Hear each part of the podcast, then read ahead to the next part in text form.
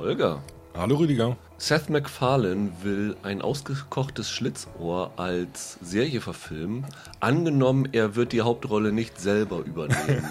ähm, wen würdest du als moderne Version von Burt Reynolds dir vorstellen können? Das ist nicht so einfach, weil Reynolds ja schon so ein bestimmter Typ war. Was da gefordert ist, ist, glaube ich, einer von den Good Old Boys, nennt man das in den USA, glaube ich. Ja, das sind so Südstaaten-Charaktere. Ja. Meine Wahl wäre äh, Travis Fimmel. Okay.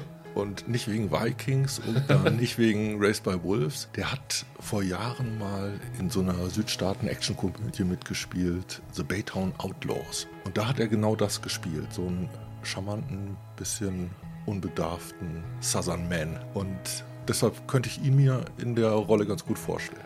Er ist auch 41 Jahre alt. Ich glaube, Reynolds war damals um die 40, als ja. er das gedreht hat. Also es genau. würde altersmäßig auch passen. Was echt nicht passieren darf, ist, dass sie es so machen wie bei MacGyver oder wie bei Magnum, dass sie so einen blassen jungen Typen da reinmachen, weil ich meine, zum Beispiel Magnum Tom Selleck war ja doch so eine Burt Reynolds-Figur, so ein bisschen ja. männlich ja, und ja. augenzwinkernd dabei. Da muss man ein bisschen aufpassen. Und ich bin dann bei einer Google-Recherche drüber gestolpert, dass ganz viele Leute für ein Biopic von Burt Reynolds Pedro Pascal vorgeschlagen okay. haben. Hatte ein paar Filme gedreht worden mit so Cowboy-Hut und mhm. so, ein, mhm. so, einem Schnurrbart. Das sind ja so die beiden Accessoires, die du mit ein ausgekochtes Schlitzohr verbindest. Und ein rotes Hemd. Und ein rotes Hemd hattest. Und ein Ford Mustang. Und das sah wahnsinnig ähnlich aus. Also muss ich sagen, Pedro Pascal wäre echt eine richtig, richtig gute Wahl dafür. Ich habe aber auch noch gedacht an äh, Anson Mount, der ja bei Discovery, über die wir später auch sprechen, den äh, Pike gespielt hat. Ja. Und der war ja in dieser Western-Serie Hell on Wheels dabei. Der mhm. heißt, das heißt, er hat zumindest Cowboy-Hut-Erfahrung. ähm, und der hat zum Beispiel in dieser Pike-Rolle genau dieses Augenzwinkern drinne gehabt, was man sich so mit äh, ein ausgekochtes Schlitzohr verbindet. Mhm. Und das fände ich eigentlich eine ganz coole Wahl. Das ist ja eine schwierige Serie, oder? Ich weiß im Moment überhaupt nicht, welchen Ton die so richtig treffen ja. wollen und wie man es gut modernisiert. Also ich glaube, das wird eine Komödie, weil das ist ja Seth MacFarlane und ja. Danny McBride, der ja auch so ähm, eher auf komödiantische Stoffe wie Eastbound and Down gegangen ist. Also die werden das noch mehr humoristisch sehen äh, als der Kinofilm ohnehin. Wahrscheinlich wird Danny McBride den, die Rolle des Sheriffs übernehmen, der ihn ständig jagt. Ich finde das nur ein bisschen schwierig, weil das ja mitten im Homeland spielt, also ja. mitten in Trump America. Ja, muss man gucken, wie man das heute anpackt. Ja, Hallo und herzlich willkommen zu einer neuen Ausgabe von Serienweise. Mein Name ist Rüdiger Meier und ich begrüße ganz herzlich Holger Lübgemann. Hallo, hallo.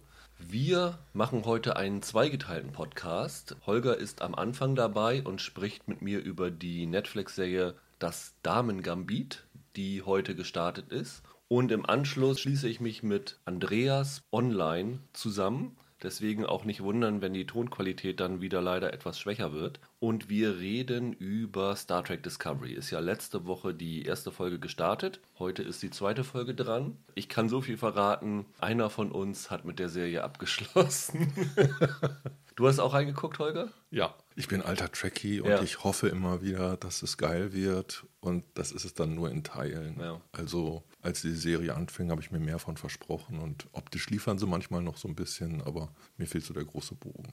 Also davon im Anschluss mehr. Ihr könnt auch wie immer uns unter serienpodcast.de auf der Webseite folgen, wo mal die neuen Folgen gepostet werden. Unter Twitter, at Serienpodcast, Kommentare abgeben oder Wünsche geben. Ich weiß nicht, einer unserer Hörer, Holger, hat gebeten darum, dass wir Criminal UK drüber reden, über die zweite Staffel. Hast du da schon reingeguckt? Eigentlich? Ich habe die schon gesehen.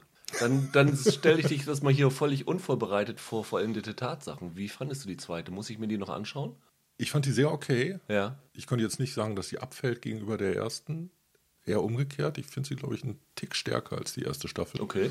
Und die fand ich damals ja schon im Ländervergleich gut im Verhältnis zu den anderen. Ne, Spanien und Frankreich, Deutschland war noch dabei. Die haben diesmal ganz schöne Gaststars. Kit Harrington, habe ich nur irgendwo gesehen, soll so eine sechsminütige Monologszene haben, ne? Ja, wobei, also er ist der dominante, er ist derjenige, der verhört wird, also ja. der äh, Gaststar, ich glaube, der zweiten Folge. Und die ist super. Die ist echt klasse, weil die eine größere Wendung nimmt, als man am Anfang kommen sieht. Okay. Ich habe das gerne geschaut.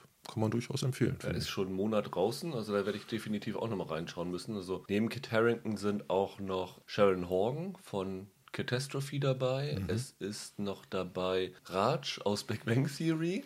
Und die vierte ist. Die Frau, an der du kein gutes Haar gelassen hast, bei Ratchet. Ah, Sophie Okonedo, genau. Genau. Ja. Die, die ist in einer Folge und die ist schauspielerisch hier um Längen besser. Ja. Wobei man fast sagen muss, eine ähnlich gelagerte Rolle. Ich bin gespannt. Also werde ich definitiv reinschauen. Das könnte dann ja tatsächlich ein Kandidat für die Top 10 des Jahres sein, ne? wenn die so gut sind. So weit würde ich, glaube ich, nicht gehen. Okay. Aber ich finde ja das Interessante, das war im Grunde genommen so ein sehr starres Konzept, ja. wo man sich fragt, was können die Drehbuchautoren da noch rausholen? Und denen sind definitiv lohnende neue Geschichten eingefallen das allein hat mir Spaß gemacht. Also wenn ihr auch Wünsche habt, noch Serien zu besprechen, könnt ihr auch eine Mail schicken an serienweise.web.de. Ja, und ein Kandidat für die Top 10 des Jahres, kann ich jetzt schon mal vorausnehmen, ist für mich auch das Damen-Gambit. Mhm. Auch ein Hörerwunsch gewesen und ich habe gesagt, na, mal gucken und so. Und dann habe ich in die erste Folge reingeschaut und habe gesagt, ja, über die möchte ich definitiv reden. Mhm weil ich die super interessant finde. Und es ist auch, finde ich, im Podcast immer mal ganz schön, über Serien zu sprechen, die wahrscheinlich nicht jeder auf dem Zettel hat, die so ein bisschen überraschend auf den Service kommen. Und ja, Damen Gambit seit heute verfügbar. Sieben Folgen sind so zwischen 45 und über eine Stunde lang, also nicht ganz kurz. Die Abschlussfolge hat, glaube ich, 67 ja. Minuten und ansonsten sind, kratzen die mal knapp unter einer Stunde. Ne? Ist aber definitiv eine Miniserie, ist also abgeschlossen mit diesen sieben Folgen ist eine Adaption eines Romans von Walter Tevis. Mhm. Ein Autor, dessen Name vielleicht erstmal nicht so viel sagt. Also, wenn du den Namen hörst, wusstest du vorher, was er gemacht hat? Nee. Aber die Werke, die er gemacht hat, sind sehr interessant, weil er hat die Vorlagen geschrieben für zwei Kinofilme, die ich für sehr exzellent halte. Das eine ist The Hustler mit Paul Newman und das mhm. andere ist die quasi Fortsetzung Die Farbe des Geldes. Genau mit Newman und Tom Cruise, die Martin Scorsese damals gedreht hat. Dazwischen war noch der Mann, der vom Himmel fiel, ja. Nicholas Rogue mit äh, David Bowie in der Hauptrolle. Ja. Ähm, auch eine große Nummer. So ein bisschen passt das Ganze hier rein, weil Hustler und Farbe des Geldes sind ja Poolbillardfilme. Das sind Sportfilme mhm. in Anführungsstrichen mhm. über Sportarten, die sich auf den ersten Blick nicht dafür eignen, als Filme adaptiert zu werden, weil sie nicht eine inhärente Dramatik in der Spielabfolge haben. Es ist so, ja, als ob du über, über Darts einen Film machen würdest. Da denkt man sich erstmal, wie, wie bringt man da eine Dynamik, eine Spannung rein. Und hier geht es halt um Schach. Und ganz ehrlich, also ich habe extra Holger heute dazu gebeten, weil er. Spielst du noch immer oder hast du früher nur gespielt? Ich war 15 Jahre Vereinsspieler. Ja. Ich habe mittlerweile auf jedem meiner elektronischen Geräte meine Schach-App und zwischendurch spiele ich immer ein Spiel, aber im ja. Grunde genommen ist der Gegner jetzt nur noch der Rechner. Also Holger kann sozusagen die sportliche Perspektive auf das Ganze liefern. Das äh, kann ich nicht. Und das finde ich aber ganz wichtig, dass jemand dabei ist, der das kann, weil ich kenne das von mir, wenn es Filme gibt über Baseball oder Football, wo ich mhm. mich ein bisschen besser auskenne und sie dann so simple Sachen falsch machen, dann kann ich mich mhm. immer furchtbar darüber aufregen. Andere Leute, denen ist das Schnups egal, die wollen einfach nur sehen, ob diese Serie als oder dieser Film als Drama oder als mhm. Komödie oder wie auch immer funktioniert. Und hier können wir es so machen, du kannst es so ein bisschen, wie authentisch das Ganze ist, beurteilen und ich so ein bisschen, äh, ob es dramatisch eher funktioniert. Okay, gerne. Ja, worum geht es in diesem Roman? Also kann man eigentlich relativ schnell zusammenfassen. Es ist eine Geschichte, die in den 60er Jahren spielt. 1967 ist der Hauptteil. Vorher geht es noch, ich glaube, Anfang der 60er los, mhm. Ende der 50er vielleicht noch so ein bisschen. Ja, genau. Über ein junges Mädchen, Beth Harmon, die in der älteren Version von Anya Taylor Joy gespielt wird, die zuletzt in diesem Emma-Kinofilm dabei war und die Hauptrolle in diesem Horrorfilm The Witch hatte.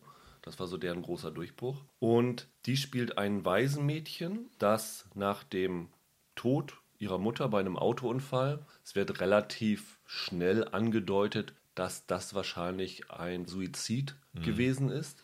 In diesem Waisenhaus werden zwei Dinge für ihre spätere Zukunft gelegt. das eine ist, die ganzen Kinder werden da mit Beruhigungsmitteln ruhig gestellt mhm. und sie entwickelt dann eine Abhängigkeit nach diesen Beruhigungsmitteln, also genau. so, eine, so eine klassische Suchtgeschichte. Und im Keller trifft sie auf den, ist es der Hausmeister? Naja, ist auf jeden Fall der Geist im Keller. Ja. Äh, man, man sieht ihn ja, glaube ich, einmal eine Glühbirne wechseln, ansonsten verlässt er quasi die Unterwelt nicht. Genau. Und der spielt dort gegen sich selber Schach. Genau. Und die Beth ist ganz fasziniert davon und ja, bringt ihn irgendwann dazu, ihr das Schachspiel beizubringen. Mhm. Und das ist dann neben den Pillen ihre zweite große Leidenschaft des Lebens. Mhm. Und die Serie begleitet sie auf dem Weg von diesem Waisenmädchen zu einer Großmeisterin und nebenbei zeigt sie noch, wie sie halt mit ihrer Suchtproblematik fertig werden muss. Also neben Pillen kommen auch noch Alkohol dazu. Das sind so die beiden Schwerpunkte. Die Serie ist gemacht worden von Scott Frank, der mhm. zuletzt ja diese Serie Godless gemacht hatte, diesen Western. Ich weiß, dass Michael da ein Riesenfan von war. Der hat unter anderem die Drehbücher geschrieben zu Minority Report, zu Out of Sight, zu Logan, ist also ein ziemlich prominenter Autor. Der hat noch eine tolle Regiearbeit, dieses äh, Die Regeln der Gewalt. Genau, mit Joseph Gordon-Levitt. Mhm. Fand ich auch super, ja. ja. Der hat alle Folgen geschrieben mit einem anderen Autoren zusammen, Alan Scott. Und inszeniert hat er auch, glaube ich, alle Er hat alle ne? inszeniert. Ja. Was man so im Klassischen eine Auteurserie nennen würde, würde ich fast behaupten. Aus einer Hand, aus einem Guss. Ich habe, wie gesagt, diese erste Folge gesehen. Diese erste Folge ist noch ein bisschen anders als die anderen, weil die zeigt tatsächlich diese Vorgeschichte mit diesem kleinen Mädchen, das ins Waisenhaus kommt. Mhm bevor dann in der zweiten Folge Anya Taylor Joy übernimmt. Aber diese erste Folge hat mich schon sofort gepackt. Also ich fand den Look großartig. Ich mag sowieso diese, diese 60er. Es ist tatsächlich vielleicht ein ganz treffender Vergleich, Mad Men hier anzuführen. Nicht nur wegen der Ära und wegen der Trinkereien, aber auch von der Stimmung her und äh, tonal finde ich es ähnlich. Das bezieht sich jetzt weniger auf die erste Folge, genau, aber insgesamt später. der Look der ganzen Serie, da habe ich auch an Mad Men gedacht. Ja. Die ist sehr sorgfältig ausgestattet. Ich finde, manchmal hat man den Eindruck, dass das ein Bild der 60er ist, in dem die 50er noch sehr nachschwingen. Ja. Das ist ja oft auch eine Qualität, wenn man nachzeichnen kann, dass in einem Jahrzehnt trotzdem noch alte Sachen nachwirken. Ich empfehle allen da, die Tapeten sich mal anzuschauen. ja. ähm, die haben nämlich teilweise in 60er Haushalten 50er Tapeten. Ja. So. Das haben ja damals die Ausstatter von Marvelous Mrs. Maisel gesagt. Das fand ich damals ganz interessant. da hatte ich nie drüber nachgedacht, dass sie versucht haben, halt eine Serie aus der Ära nicht als von der Ausstellung her nicht clean in diese Ära zu tauchen, sondern zu sagen, ja, okay, das ist eine gelebte Zeit. Genau. Und genauso wie jemand heute vielleicht noch Möbel von den Großeltern zu Hause stehen hat, mhm. ist es hier auch so. Du hast halt noch Aspekte von Sachen, natürlich machst du nicht 1961 wieder diese ganze Wohnung neu mit Sachen, die aus 1961 sind. Viele machen den, den Fehler, dass sie das als so eine Zeitblase ja. äh, inszenieren. Und das machen sie nicht, mit dem Ergebnis, dass sie dadurch auch schöne Möglichkeiten haben. Also es gibt hier zum Beispiel mal so einen Klamottenwechsel, wo die Hauptfigur den Klamotten der 50er Jahre entsteigt und in den 60ern ankommt. Verspätet im Verhältnis zum Beispiel zu ihren Klassenkameraden. Ja. Und gleich diese erste Folge hatte mich auch visuell von der Thematik. Bei Schach ist es ja, was ich schon vorhin angedeutet habe, immer eine Schwierigkeit. Wie machst du Schachspiel visuell interessant? Mhm. Und ein ganz zentrales Motiv dieser Serie ist, dass wenn die Beth sich diese Pillen einwirft, dass sie dann, glaubt sie zumindest, durch diese Pillen eine verstärkte Visualisierungsfähigkeit hat. Und wenn sie im Bett liegt nachts, sieht sie an der Decke ein Schachspiel auftauchen. Und dort spielt sie sozusagen in ihrem Kopf Schachpartien nach. Mhm. Und das fand ich als Motiv wirklich äh, spannend und was gleich so Schach deutlich interessanter erscheinen lässt. Also diese Pillen werden im Grunde genommen eingeführt als Beruhigungspillen. Ja. Sie hat ziemlich schnell so eine Art beste Freundin. Jolene, gespielt Jolene. von Moses Ingram, ja. Ich glaube, die Debütrolle.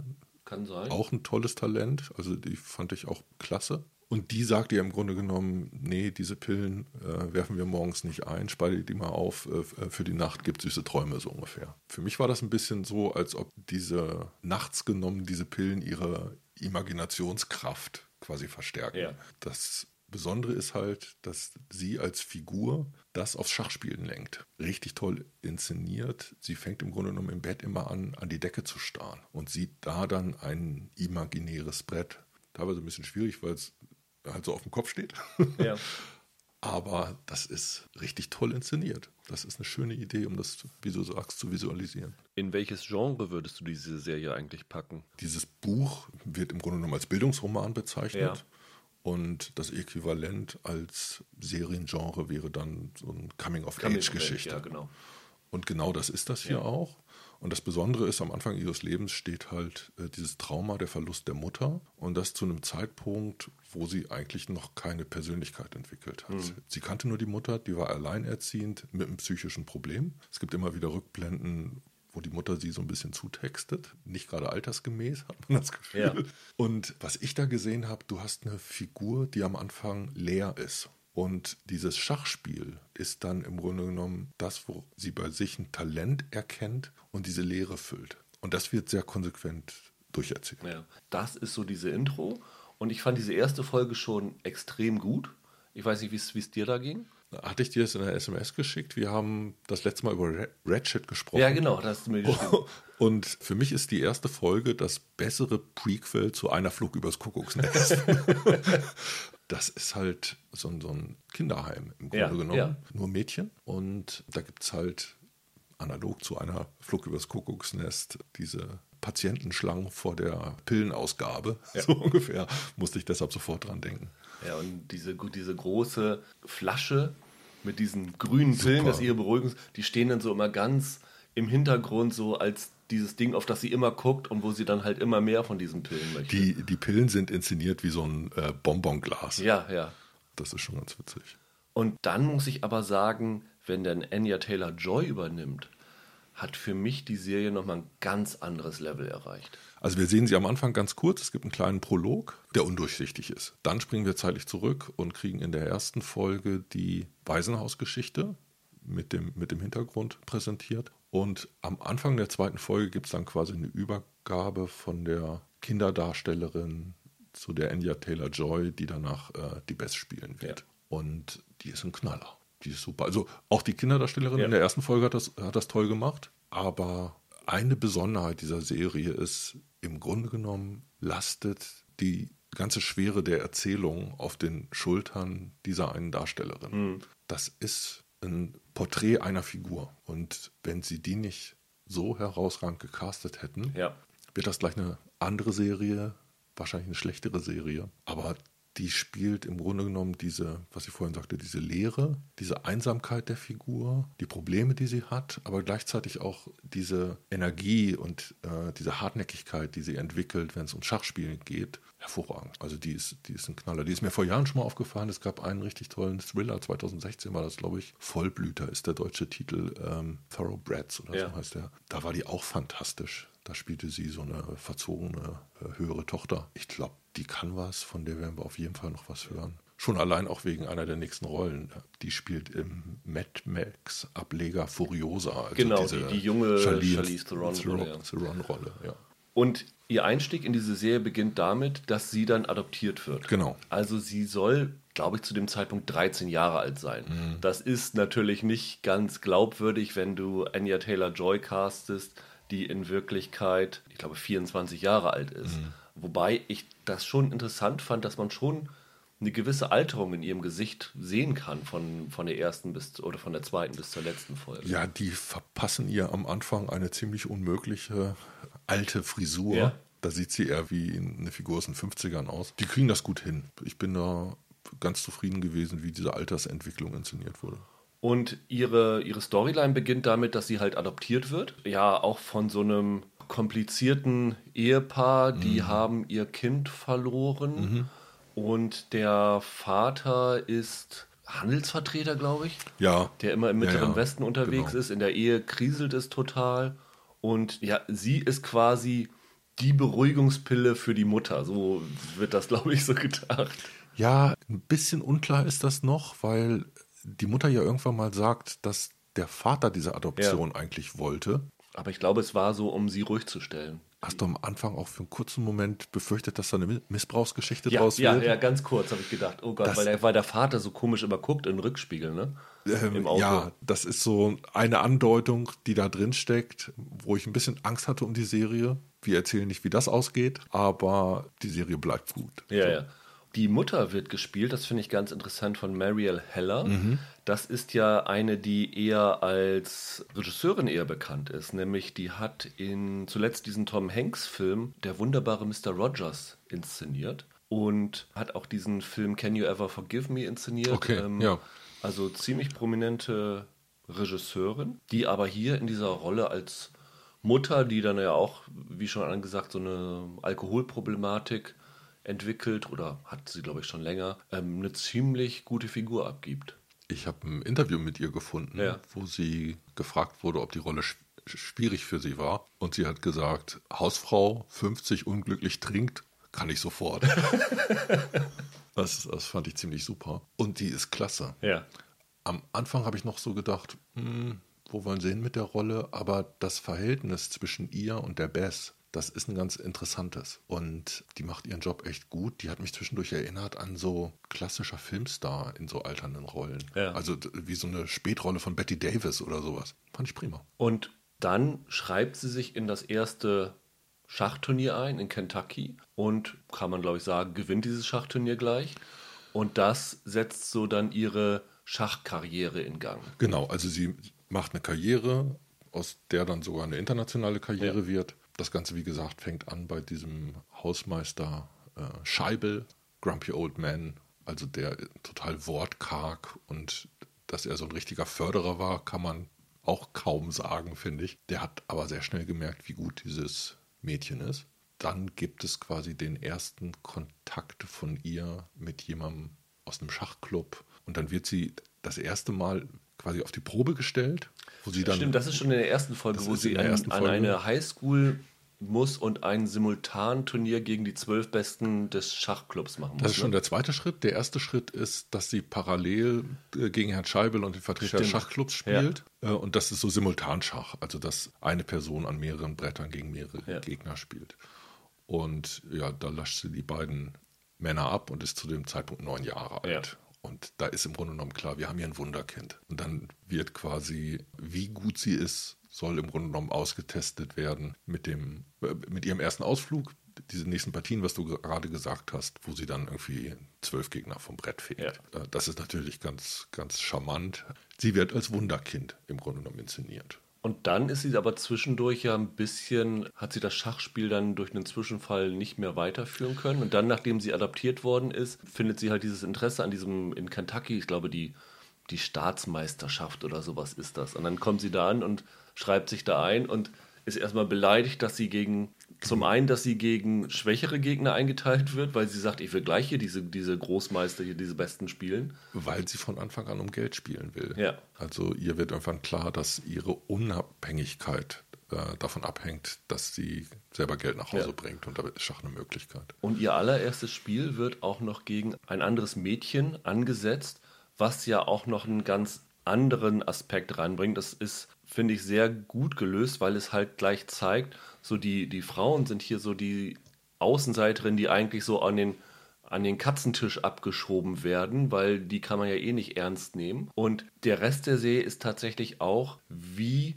schlägt sich eine Frau in dieser männerdominierten Schachwelt durch. Das ist ja auch noch ein recht wichtiger Aspekt. Ja, also es gab zu der Zeit natürlich schon organisiertes Frauenschach. Also bei den Schacholympiaden sind reine Frauenteams irgendwie in den 50er Jahren halt schon angetreten. Sie nehmen, 57. nennen auch äh, ein paar russische, es ist sogar eine Großmeisterin, also es fallen, fallen so ein paar Namen, die dann aber nicht gegen Männer antreten durften. Ja, das ist vielleicht ganz interessant. Die Quellen, auf die sie sich beziehen, die Altmeister, das sind die Namen echter Schachspieler und alles, was quasi zeitgenössische Spieler aus der Zeit sein sollen, die sind meiner Meinung nach ausgedacht. Ja. Also ich habe da jetzt nach, nicht nachgeschaut auf der Ebene der Meisterschaften von Kentucky. Vielleicht haben sie da noch äh, irgendwelche biografischen Namen drin. Ich glaube es aber eher nicht. Aber die, der amtierende Weltmeister der Zeit, äh, das sind dann sind fiktive Figuren. Genau, der Borgov, das ist der russische, der Endgegner, sagen wir es mal so hier dieser Serie. Ja, aber kann die so ganzen sagen. Bücher, die sie liest zur Ja. Recherche, das sind richtig echte äh, Schachbücher.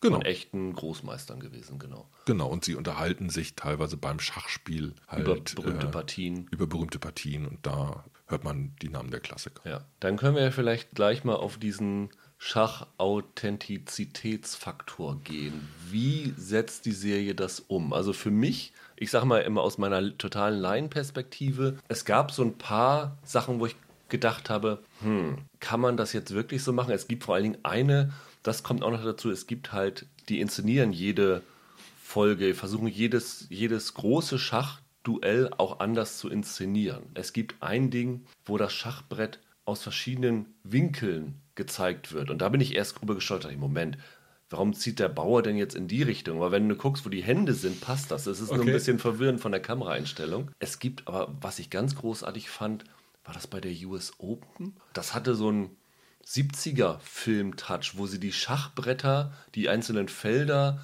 ähm, zu so Inserts für so Bilder machen, mhm. wo dann sozusagen so eine Splitscreen-Montagen mhm. und ja, sowas das waren. Ist, das ist einmal. Das, das ist relativ spät, ne? Das ja. ist irgendwie vierte oder fünfte Folge ja. oder so. Fand ich sehr, sehr klasse. Also inszenatorisch fand ich super. Ich war mir nicht sicher, ob alles hinhaut, aber das kannst du mir jetzt sagen. Also als Schachspieler leidet man, wenn Schach dargestellt wird in Film und Fernsehen. Du glaubst gar nicht, wie viele unmögliche Stellungen, falsch aufgebaute Grundreihen man so findet ja. oder, oder sinnlose erste Züge. Das Problem dabei ist, dass Schach erzählerisch meistens dafür eingesetzt wird, um eine intellektuelle Überlegenheit einer Figur zu, zu kennzeichnen. Oder das wird so als so eine Art Schmuck eingesetzt. Und wenn dann da Leute mit großem Selbstbewusstsein nonchalant totalen Unsinnszug machen, zerbröselt man natürlich innerlich. So, das ist hier nicht der Fall. Okay. Sie haben sich Mühe gegeben. also man muss sagen, das Buch, diese Buchvorlage, gilt auch bei Schachspielern als eins, glaube ich, der zwei besten Schachbücher, wenn ich das so, so fiktionalen Schachbücher, weil sehr, sehr Wert darauf gelegt wurde, das möglichst authentisch zu machen. Also dem Tavis wird nachgesagt, dass er dieses US-Schachleben der 60er sehr gut getroffen hat. Mhm. Und dass das Ganze ein hohes Maß an Genauigkeit und, und Akkuratesse gehabt hätte. Ganz interessant ist, der Spezialist, der das Buch damals Korrektur gelesen hat okay. auf Schachfehler, ja. Ist Bruce Bandolfini. Das ist im Grunde genommen so der Schachlehrer in den USA. Dessen Karriere fing da im Grunde genommen erst an. Also der hatte vorher, glaube ich, als Spezialist, war ja schon mal sowas wie Experte mhm. bei äh, Schachweltmeisterschaften oder so. Der ist heute so Inbegriff des Schachlehrers in, in, den, in den USA. So ein Kommentator. In, in Deutschland wäre so eine ähnliche Figur Helmut Pfleger. Okay. Der hatte zwischendurch mal als Schachvermittler so einige TV-Auftritte und, und Experte. Und dieser Pendolfini war selber damals Korrekturleser, heute Berater der Serie. Ah, okay. Und der ist quasi Schachlehrer von der Enya Taylor Joy gewesen, Aha. die vorher keine Ahnung von Schach hatte. Die Joy selber sagt, dass es für sie, wie soll man sagen, eine der Gehirnleistungen von ihr, auf die sie am meisten stolz ist, ist in den Blitzpartien die sinnvollen Zugfolgen auswendig gelernt zu haben. Ja, stimmt. Wo sie in erhöhter Geschwindigkeit parallel neben drei Figuren spielen muss. Das ist, glaube ich, auch fünfte oder sechste Folge. Ja. ja, diese Darsteller konnten natürlich kein Schach spielen, die ja. haben das quasi auswendig gelernt. Wobei sie tatsächlich, äh, wenn ich kurz einwerfen darf, äh, sie haben ja in Berlin gedreht und da gab es, glaube ich, einen großen Casting-Aufruf für, ich weiß nicht, 5000 Schachspieler Echt? oder so, die sie gesucht hatten. Ja, ja. Oh Mensch, hätte ich das gewusst. es gibt manchmal Böcke. Also da steht ein König im Schach und rochiert trotzdem. Regelverstoß. Ja, klar. So. Das weiß sogar ich. Ähm, dann hast du zwischendurch mal sowas. Von ihr wird behauptet, dass sie ein Turnier mit Rainer Weste hat und kurz vorher sehen wir sie. Du guckst da nur anderthalb Sekunden aufs Brett. Aber für mich steht sie in einer verlorenen Stellung okay. mit äh, einem Figurennachteil. Und zwar einem, dem muss der Gegner nach Hause bringen, auf dem Niveau, wo da, auf dem da angeblich gespielt wird. Also sowas steckt manchmal drin. Oder zum, zum Präsentieren gibt es so Demonstrationsbretter ja. für das Publikum im Saal. Und zum Teil hast du dann, dass da was gesetzt wird, die Kamera hat das, macht einen Schwenk aufs Brett und auf dem Brett ist eine andere Position. Habe ich auch gedacht. Ich habe auch, irgendwann gibt es ja so eine Szene, am Ende der Serie sind sie in Russland. Ich glaube in Moskau zu mhm. so einem großen Schachturnier. Mhm. Und in Russland, ich glaube, dass es tatsächlich Fakt ist, hat Schach eine ganz andere Bedeutung als im, im Rest der Welt. Und da gibt es dann tatsächlich, ich nenne es mal eine Art Public Viewing vor der Tür, wo halt auch äh, die Sachen nachgestellt werden und dann ist dann halt so ein so ein, so ein kleiner Junge, der als Bote nach draußen äh, rennt und sagt, Springer auf was weiß ich wohin, wo ich denke, okay, in der Zeit, wie der Junge rausgelaufen ist, sind aber auf dem Schachbrett schon zwei oder drei Züge gemacht worden. Ja, aber das, das ist eins der Probleme der Inszenierung. Ja. Äh, alle ziehen zu schnell. Ja, Das ist nicht realistisch. Also selbst in den normalen Partien sieht es manchmal aus, als ob sie blitzen. Okay, also ja. manchmal, als ob sie eine Form von Schnellschach spielen. Die Inszenierung versucht manchmal so 0815 Züge zu spektakularisieren. Ja. Weißt du, wenn man so Stellungen sieht und denkt, ja, natürlich zieht man jetzt den Bauern vor und dann wird er aber auch vorgezogen mit Werf. So, haha. Das macht es manchmal so ein bisschen, bisschen lächerlich. Aber das ist halt auch nur die Nerd-Perspektive. Ja. Ne? Das fällt halt wirklich nur denjenigen auf, die selber spielen. Und umgekehrt die Sorgfalt und der Aufwand, der reinfließen müsste, um im Grunde genommen so dramatische Stellungen, wie sie in der Erzählung benötigt werden, aufzubauen. Das ist vielleicht eine Form von Akku Akkuratesse, die man auch nicht erwarten kann. man muss auch sagen, es gibt, ich kann mich nicht erinnern, dass es eine bisher einen guten Schachfilm oder sowas gegeben hat, oder? Nee, es, wie gesagt, also der Schachkenner ist Kummer gewohnt in der Darstellung. Ja. Die machen das hier schon ziemlich gut. Und selbst wenn sie en Detail ab und an ein paar Böcke schießen und vielleicht als Macher so ein bisschen unterschätzen, wie schnell Kenner äh, Stellungen erfassen und anders deuten als das, was drumherum gespielt wird. Selbst wenn man das äh, zur Seite schiebt, machen die einen guten Job, was so Vermittlung von Schach angeht. Also mein Lieblingssatz wird von dieser Beth-Figur einer Reporterin in die, in die Feder diktiert, wo sie sagt, Schach ist eine ganze Welt auf 64 Feldern. Die vermitteln einfach, dass es da wie so eine, so eine Szene, wie so eine Subkultur dieser Nerds gibt mit einer eigenen Sprache, mit eigenen Qualitäten, einer eigenen Schönheit. Davon spricht sie auch, Ja. dass es eine, eine Schönheit des Spiels gibt, äh, dass es nicht nur ums Gewinnen geht. Da kann man denen nur dankbar sein. Ich muss auch sagen, das macht Lust auf Schach. Ja. Und normalerweise hast du immer in, weiß ich nicht, Highschool-Serien oder so, der Junge, der im Schachclub ist, das ist so wie Computerclub, ne? Das sind die, die super Das sind Außenseiter. die Nerds, Ja. ja. Ein bisschen was ist leider auch dran. Ich habe mich in der Welt lang genug bewegt. Aber da ist Schach nicht die einzige Nein, Aktivität, nein. die ein bestimmtes Klientel anspricht. Jetzt kommt die große Frage an dich. Kannst du, Sie erklär mal abseits in äh, zwei Sätzen, kannst du das Damen-Gambit, den Namen des Titels, Ja. erklären, was es ist? Also ein, ein Gambit ist eine Eröffnung, wo man ein Opfer anbietet. Das kann auch ausgeschlagen werden. Das wird zum Beispiel beim Damen-Gambit recht häufig. Die Idee ist im Grunde genommen, in dem Fall, man opfert in der Eröffnung einen Bauern für einen Stellungs- oder Tempovorteil. Okay. In der Regel geht es darum, das, äh, das Zentrum zu besetzen. Also es wird nicht die Dame geopfert, Nee. sondern ein Bauer nur. Da geht es eher um die, um, um die Reihe, um den Damenbauern. Okay, Genau. verstehe. Und die Eröffnung selber ist sehr alt. Eine, eine der ältesten im Schach. Also, ich glaube, tiefstes 19. Jahrhundert. Ganz altes Ding. Dieser Titel ist im Englischen noch ein bisschen schöner als im Deutschen. Da heißt es The Queen's Gambit. Und man kann so Spekulationen anstellen, dass dieses Gambit als Opfer vielleicht die Sucht beschreiben könnte. Ja. Das könnte auch das Verhältnis der Mutterfigur zur, zur Tochter sein, die Mutter, die Selbstmord gemacht hat und Die sich quasi geopfert hat. Nee, sie hat nicht sich geopfert, sie hat damit Best zum Opfer gemacht. Okay, verstehe. So, da fand ich den, als englischer Titel ist er ein Tick feiner als im Deutschen. Ja. Das andere Thema, was wir nochmal ansprechen müssen, neben dem Schach, ist die Suchtproblematik, die hier ähm, angesprochen wird. Ich war tatsächlich am Anfang so ein bisschen in Sorge, dass das so ein Leaving Las Vegas Stoff wird, wo eine Figur völlig abstürzt und du irgendwie so eine als Zuschauer auch re regelrecht depressiv wirst. Ich war dann tatsächlich überrascht, dass sie das nicht gemacht haben, weil am Ende ist es dann doch eine Geschichte, die im Englischen sagt man uplifting ist, also doch eine, eine, eine positive Konnotation bekommt. Das ist ein sehr atmosphärisches Frauenporträt, Ja. das Schach und Sucht so ein bisschen parallel führt, wo es auch immer darum geht, kann sie ihr bestes Schach spielen, solange sie süchtig bleibt, oder braucht sie im Grunde genommen ihre Tabletten, um ihr bestes Schach spielen zu Ja. können. Und um sie herum gibt es so ein paar äh, Schachspieler, die wiederkehren, ein paar Figuren. Den begegnet sie allen immer zuerst als Gegner, fegt die irgendwann vom Brett und, Und dann, verlieben sie sich in sie. Fast alle. ja, so ist das.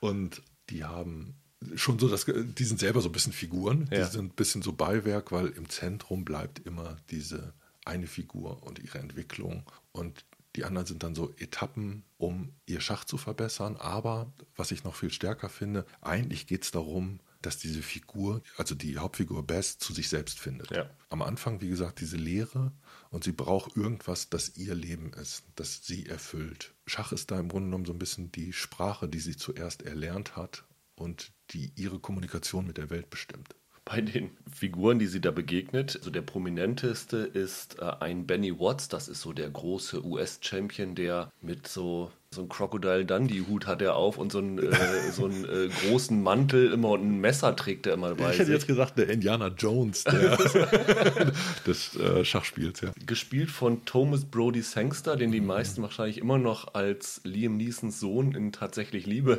kennen. Okay. der jetzt mittlerweile aber schon ziemlich äh, viele große Sachen gemacht hat. Ja, der hat in dieser Young Adult-Reihe dieses Maze Runner genau. prominente Rolle gehabt. Ich muss ehrlich sagen, ich bin über seinen Schnauzbart nicht rüber weggekommen. der war als Figur ein bisschen schwierig. Ja. Das ist jetzt kein schlechter Darsteller und der ist mir irgendwie ganz sympathisch. Der war mir ein bisschen weit draußen.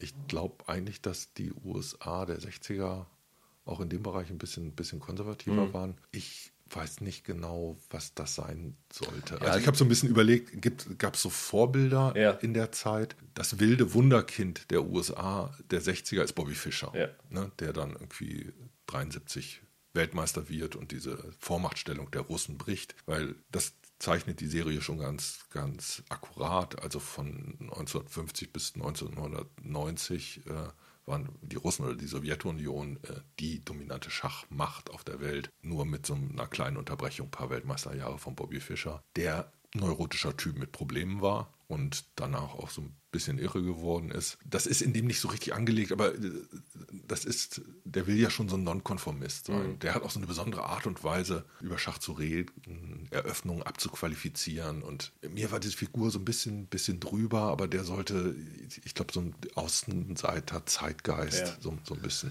repräsentieren. Ich bin am Ende froh darüber gewesen, sie sind am Ende fast in diese Falle reingetappt, dass sie eine Frauengeschichte erzählen und ganz oft wird dann ja gemacht sozusagen, dass diese Frau nur durch die Hilfe von Männern auf ihren Weg mhm. gebracht wird. Also dass da halt dann doch keine authentische Frauengeschichte erzählt wird. Und dann ganz am Ende gehen sie kurz mal in diese, fast in diese Falle rein, wenn nämlich sie in ihrem großen Match ist.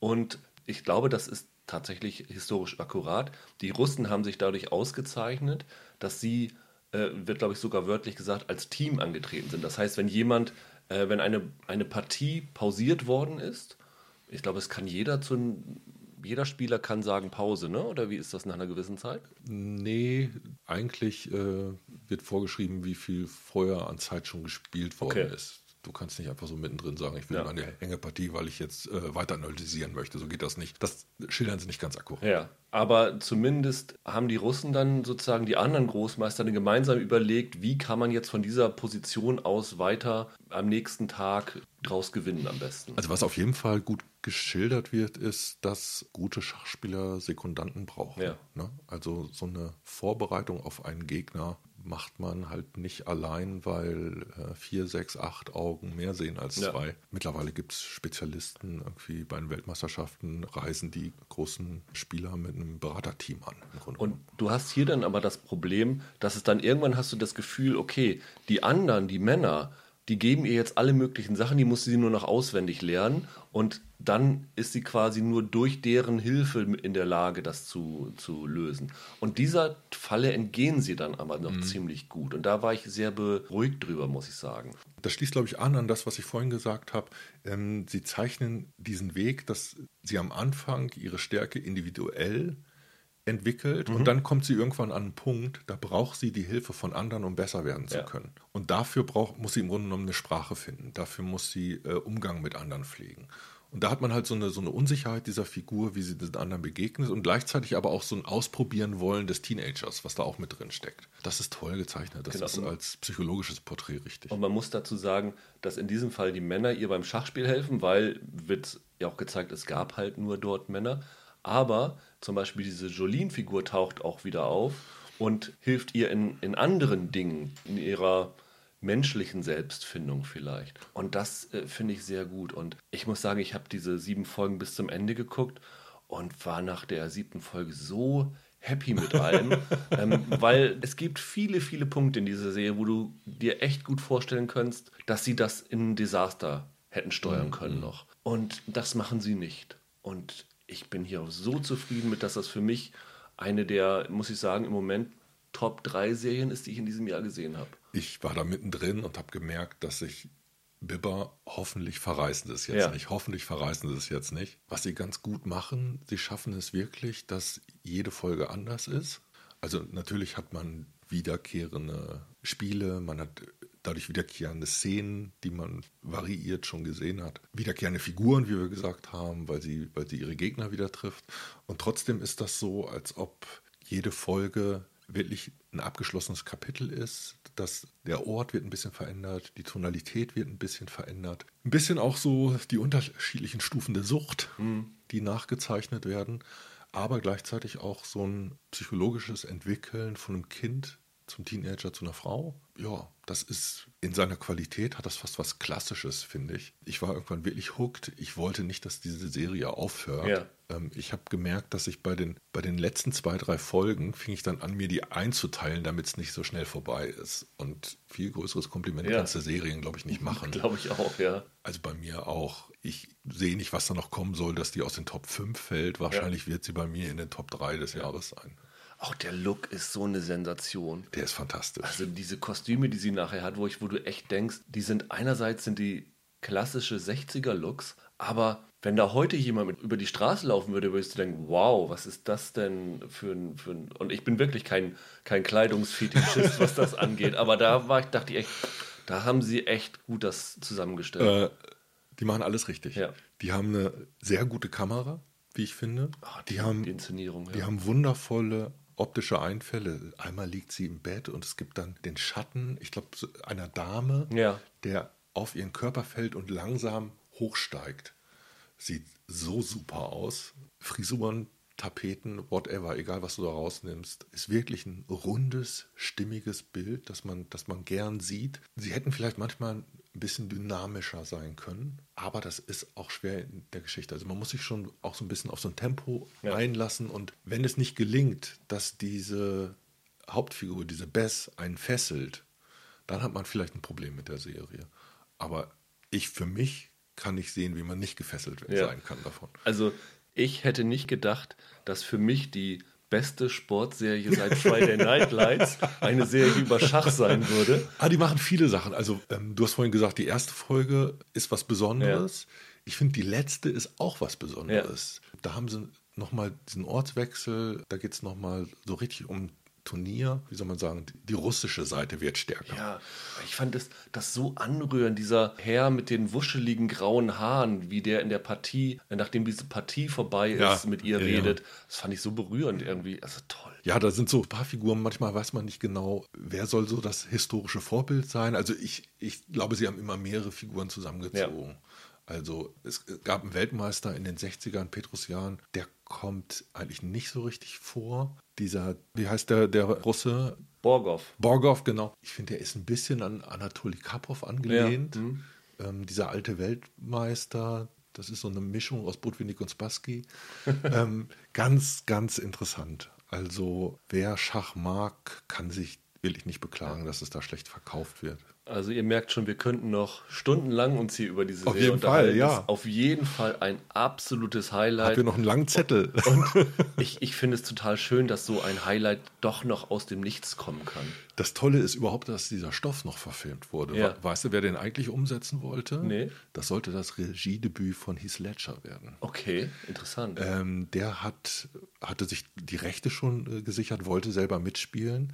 Als Hauptfigur war Ellen Page vorgesehen das ist irgendwie nicht zustande gekommen. Sie haben äh, Bertolucci war als Regisseur zwischendurch äh, mal am Stoff dran, äh, Michael Apted war mal dran, der, der Bond-Regisseur. Also ich sag mal so, ähm, die Bertolucci-Version von diesem Stoff hätte ich nicht gerne sehen wollen. Das wäre ganz anders geworden. Aber für mich hat Netflix da viel richtig gemacht. Ja. Für mich ist das ein Überraschungshit. Das ja. ist ein Ding, was ich nicht kommen gesehen habe. Ich bin ein Freund des Schachspiels Ja. und bin von dieser Serie nicht abgestoßen, obwohl Schach drin vorkommt. Ja. Was sie eigentlich durch die Bank regelmäßig schlecht machen, hier nicht. Trotz Nicklichkeit, Ja. ein kleiner Fehler, über die ich hinwegsehen kann. Ja, wunderbar. Dann danke ich dir, Holger. Und ja, wir sehen uns dann demnächst mal wieder. Und jetzt mache ich weiter mit Andreas mit Star Trek Discovery. Ich steige aus. Viel Spaß noch. Tschüss. Ciao. Dann begrüße ich jetzt Andreas Baumgart. Hallo Andreas. Hi Rüdiger, lange nicht gesehen. Wir sind zusammen und das heißt, wir reden über Star Trek, wie immer. Ja, hoffentlich das letzte Mal. Ja, wir haben uns ja über Star Trek Picard schon zusammengesetzt und damals das so in Etappen gemacht. Wir haben heute Star Trek Discovery Staffel 3 im Angebot. Wir haben beide die ersten vier Folgen gesehen, die der Presse vorab zur Verfügung gestellt worden sind. Wenn das hier jetzt online ist, kennt ihr die ersten beiden. Das heißt, wir versuchen alles, was darüber hinausgeht, absolut spoilerfrei zu halten. Und die ersten beiden Folgen nehmen wir jetzt an, dass ihr die schon gesehen habt. Und es macht auch Sinn, die beiden zusammenzufügen, weil die so ein bisschen als ja, kombiniertes Prequel gelten. Die erste Folge hat sogar im Titel Part 1 dahinter. Die zweite Folge erstaunlicherweise nicht Part 2 dahinter. Was dahinter hängt, muss man mal sehen, ob da eine tiefere Bedeutung drin ist. Ja, wir sind damals ja aus Star Trek Discovery Staffel 2 ziemlich ernüchtert rausgegangen, nicht wahr? Ja, das war eine ziemliche Achterbahnfahrt und am Ende hat sich eigentlich alles bewahrheitet, was man befürchtet hatte. Ne? Das muss man ja leider sagen. Und ich war ja noch einer, der immer noch so Hoffnung in sich trug, aber äh, das wurde ja wirklich alles nicht erfüllt, leider. Ja, wir waren bei beiden Staffeln immer am Anfang der Serie sehr, sehr optimistisch. Also an, in der ersten Staffel hatten wir uns einfach gefreut, dass es wieder eine neue Star Trek-Serie gibt und waren relativ gespannt und waren auch am Anfang gar nicht so enttäuscht davon. Und dann gab es ja dieses ganze Paralleluniversum und was sie daraus gemacht haben. Da waren wir dann irgendwie relativ ernüchtert nach der ersten Staffel. Dann kam ja in der zweiten Staffel der Auftritt von der Enterprise mit Anson Mount als Captain Pike und Ethan Peck als Spock und allen drum und dran. Und da hatte man wieder so das Gefühl, jetzt kommt irgendwie was klassisch Star Trek-mäßiges, was richtig Spaß macht. So war es ja auch, ne? Ja, und wir haben tatsächlich vier, fünf Folgen richtig gute Laune gehabt und waren so der Meinung, so jetzt hat Discovery wie so viele Star Trek-Serien nach einer schwierigen ersten Staffel den richtigen Dreh gefunden. Ja, und dann kam am Ende dann auf einmal Holter die Polter die Geschichte, ja, wir machen das alles ganz anders und schicken die Discovery 930 Jahre in die Zukunft. Ja. Was abgesehen davon, dass diese ganze Geschichte mit dem roten Engel nicht besonders gut aufgelöst war. Ich weiß nicht, wie hatte dir so der Ausgang mal abgesehen davon, dass wir ja relativ enttäuscht waren mit dem Finale der zweiten Staffel, aber die Aussicht auf eine dritte Staffel in der Zukunft gefallen? Ja, die hat mir überhaupt nicht gefallen. Also ich hatte ja überhaupt keine Hoffnung, dass das jetzt was wird. Irgendwie hatte man ja das Gefühl, nach der ersten Staffel, ups, sie haben es irgendwie halbwegs an die Wand gefahren. Dann gab es ein Reboot, ganz, wie du schon sagtest, ganz gut gestartet ist. Und dann haben sie es am Ende irgendwie wieder an die Wand gefahren. Und ich, das war irgendwie, das ist ja auch irgendwie so ein ganz doofer Drehbuchtrick, wenn man nichts mehr weiß, dann zaubert man das weg irgendwo hin. Und jetzt kommt quasi der Reboot vom Reboot und äh, diese Geschichte mit den 930 Jahren in die Zukunft. Also ich, also ich weiß, dass wir alle drei da saßen und das Gefühl hatten, wir können uns nicht vorstellen, dass das was Großes wird. Ja. Es war so ein bisschen so ein Verzweiflungsakt Ja. der Autoren, weil sie ja, das hat man ja mitgekriegt, immer daran kollidiert sind, der Rahmen, der ihnen vom Star Trek-Kanon gesteckt Ja. worden ist, dass sie, sie keine Widersprüche reinbauen und äh, alles. Das hat sie zumindest kreativ so ein bisschen in Handschellen gelegt. Ja. Und ich glaube, das war auch der Grund letztendlich, warum sie gesagt haben, wir räumen das jetzt auf, wir schicken sie jetzt in die Zukunft, sodass wir uns nicht darum äh, kümmern müssen, was vorher gewesen ist. Also so wie Voyager ja relativ frei dadurch war, dass sie zwar nicht in eine andere Zeit, aber in anderen Quadranten. Aber im Grunde genommen ist es doch auch eine Voyager-Geschichte. Ne? Also weit, weit weg, fernab äh, der Föderation. Was ist dann? Und man muss ja sagen, der Auftakt, abgesehen von der Qualität, aber wie jetzt diese Serie gestartet ist, ist ja auch wenig vertrauenseinflößend. Es sollte, glaube ich, ursprünglich mal im März starten. Da stand es auf dem Zeitplan. Die hatten, glaube ich, die Dreharbeiten zehn Tage beendet, bevor Corona-Stopp war. Ja. Und dann ist es auf einmal im März vom Release-Kalender verschwunden. Das war also bei Netflix war es schon auf, auf Listen mal, tauchte es schon mal auf. Das hat im Nachhinein wohl damit zusammengehangen, dass die äh, ganze Post-Production. Hm, das habe ich mir schon gedacht. Remote gemacht werden musste. Also alle haben von zu Hause aus die, die visuellen Effekte machen müssen. Und das muss man zumindest beim Auftakt sagen, die sind nicht unaufwendig gewesen. Nein, also das fand ich auch. Also der Schauwert ist enorm wieder.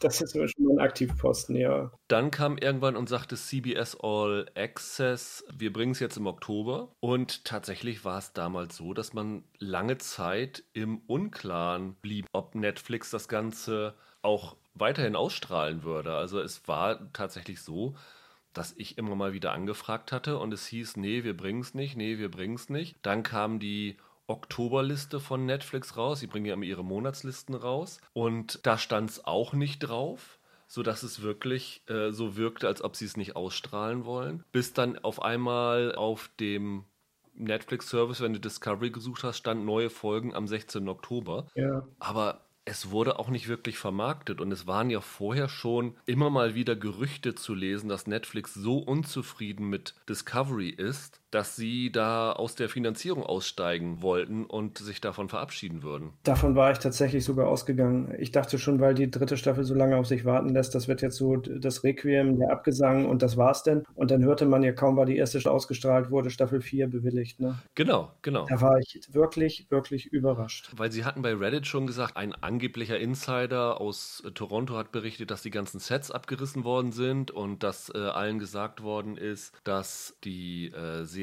quasi eingestellt wurde. Wie du schon sagst, ist jetzt aber eine vierte Staffel genehmigt worden und zumindest war irgendwo zu lesen, dass sie jetzt wohl in Toronto so virtuelle Sets aufgebaut haben, so wie sie, wie sie es bei Star Wars The Mandalorian machen, dass sie quasi eine Bühne haben, wo sie sehr viel CGI-Welten rein transportieren können. Und das vielleicht der wirkliche Grund, warum die Sets abgerissen worden sind, weil sie nicht mehr so viele praktische Sets brauchen, sondern dass alles virtuell gemacht wird. Das kann ich mir gut vorstellen. Es gibt ja, ich glaube, in der vierten Folge auch ein, eine totale von der Brücke nochmal, die ja total lecker aussieht, aber die so eine gewisse Künstlichkeit hat. Also das, da merkt man schon, dass da wohl nicht mehr viel, viel mit echten Kulissen gearbeitet wird. Ne? Aber man muss tatsächlich sagen, die äh, ersten beiden Folgen sind nicht nur mit praktischen Effekten, sondern sie sind auch on Location gedreht worden, weil das ist das erste, was einem auffällt. Ich habe das hatte mich ehrlich gesagt nicht vorher groß reingelesen, wo gedreht worden ist. Ich hatte irgendwo Island gelesen, ne? Ich sah die ersten Bilder und dachte, Moment,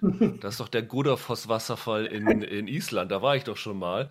Und äh, dann kamen dann halt immer mehr so äh, diese Vulkankrater, an dessen Rand sie rumlaufen und so. Und man muss sagen, Island ist ja nun mittlerweile eine sehr populäre Location geworden, also angefangen von Game of Thrones, äh, Black Mirror hat da gedreht und alles Mögliche. Und trotzdem ist das immer noch eine Kulisse, die für mich sehr beeindruckend und auch reizvoll ist. Ja, weil sie so unwirklich ist, ne? Ja. Dieses zerklüftete und karge und diese Weite. Also mich hat das, das hat mich schon auch fasziniert.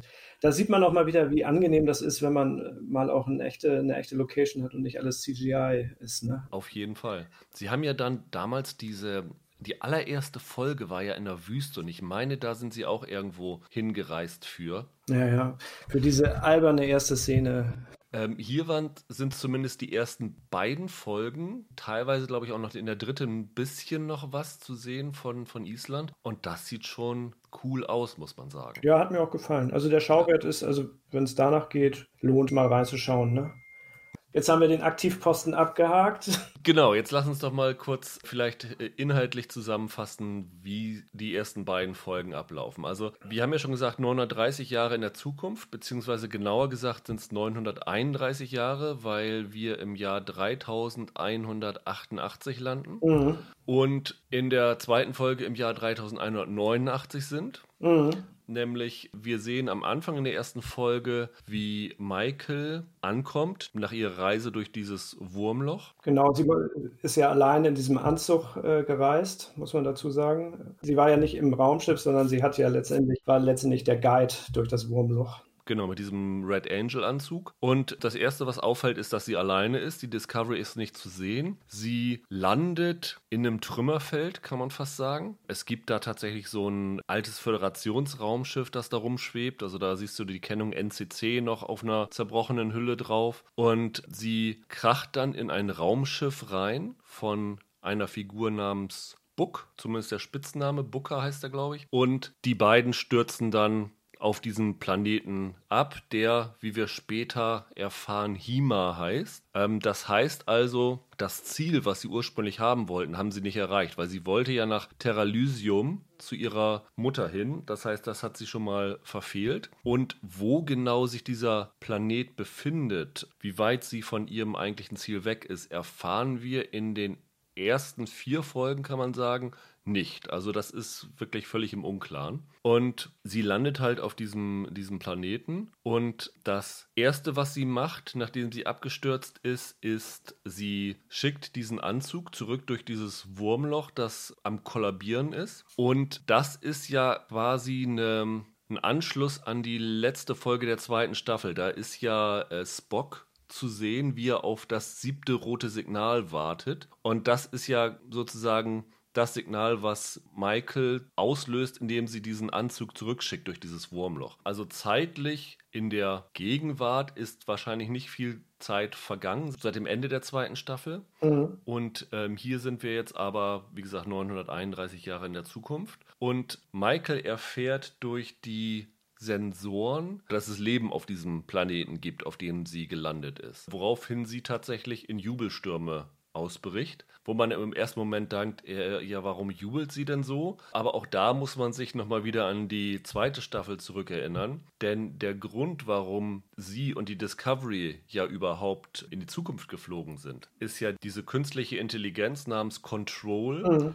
Es war ja quasi so ein Selbstverteidigungssystem der Föderation, die aber durch eine, na nicht, nicht durch einen Programmierfehler, aber weil diese künstliche Intelligenz so dazulernt, ja. Dazulernt hat sie gesagt, ja, das Einzige, wie man die Welt retten kann, ist, wenn man die Menschheit vernichtet. Und sie wollten dem halt entgehen, indem sie dieses System in die Zukunft schicken, wo kein Schaden angerichtet werden kann. Und wenn sie jetzt erfährt, es gibt Lebensformen, heißt es, dass dieser Plan geglückt ist und dass es halt noch Überlebende gibt. Also, dass, dass sozusagen die Welt nicht geendet hat, wie es sonst vorher gewesen wäre. Das so als Einordnung, wie die dritte Staffel mit der zweiten verknüpft ist. Und sie trifft dann diesen Book auf dem Planeten, der offensichtlich ein Schmuggler ist und sehr offensichtlich von den Autoren auch als so eine Han Solo-Figur angelegt worden ist. Und sie beschließt auf einem ja, Bazar-ähnlichen Gebilde ihre alten Ausrüstungsgegenstände ähm, zu verkaufen, weil das mittlerweile sehr begehrte Antiquitäten sind. Und da gerät sie dann in einen Konflikt rein, die dieser Book hat mit einem anderen Schmuggler. Der übrigens ja, also wir sehen ja, das ist ja ein Betelgeusianer, ne? Da habe ich ehrlich gesagt nicht drauf geachtet. Cosmo Trade heißt der. Und äh, diese Betelgeusianer sind ein Rückgriff auf den ersten Star Trek Kinofilm 1979. Da waren die keine große Präsenz. Die standen da in, in so einer Massenszene rum, aber sind eine offizielle Star Trek-Rasse, die bisher noch nicht besonders bearbeitet ist. Und da knüpfen sie dran an. Einer von den Schergen von diesem Typen ist ja auch, erinnerst du dich noch, Andreas, an Deep Space Nine, diese Bar? Ja, ja. Dass ja so, so eine Cheers-Anleihe war und dieser eine Typ, der angelegt ist an den Norm aus Cheers, der hieß ja Morn. Ja. Das war ja so ein, so ein Dicker mit so einem. Und der taucht ja hier dann auch auf als, als Handlanger von dem Typen, ne? Also nicht dieser Morn selber, aber einer so aus dieser Lurianer-Rasse. Ja, das war schon cool, aber da, da guck mal, da habe ich auch gar nicht mehr geschaltet. Da hast du äh, nochmal genauer hingeguckt. Ja, es, es gibt halt so, so ein paar Verbindungen. Also sie versuchen halt, obwohl sie in der weit in der Zukunft sind, auch solche Rassen und so wieder ähm, aufzugreifen. Wird ja nachher auch noch in der, in der vierten Folge. Also sie versuchen da halt so ein bisschen sich auch noch so Fanservice zu machen. Ja, und zwei Dinge erfahren wir in dieser ersten Folge, die sehr wichtig sind für das Verständnis. Das erste ist, am Ende der ersten Folge trifft sie auf einen ja inoffiziellen Angestellten der Föderation. Er ist nicht vereidigt worden, das wird dann nachher nachgeholt. Den wir übrigens ja auch schon in der allerersten Szene der dritten Staffel sehen, wo man das noch nicht einordnen kann, was dessen Bedeutung ist. Und der klärt uns darüber auf, dass die Föderation mittlerweile nicht mehr so richtig existiert. Also sie existiert wohl noch, aber in sehr reduzierterer Form. Was man auch daran sieht, am Ende der ersten Folge hissen sie die Föderationsflagge und es sind, glaube ich, nur noch fünf, sechs Sterne drauf oder so. Ja. Und vorher waren das ja sehr viele, also ist alles reduziert worden. Und der Grund dafür ist ein Ereignis, das The Burn genannt wird. Und zwar ist das 100, 150 Jahre her, wird, glaube ich, gesagt. Da sind quasi alle Dilithiumkristalle in den Raumschiffen oder fast alle explodiert zur gleichen Zeit und damit wurde die Macht der Föderation von heute auf morgen ausgelöscht. Weil die ganze Flotte quasi zerstört ist. Ne?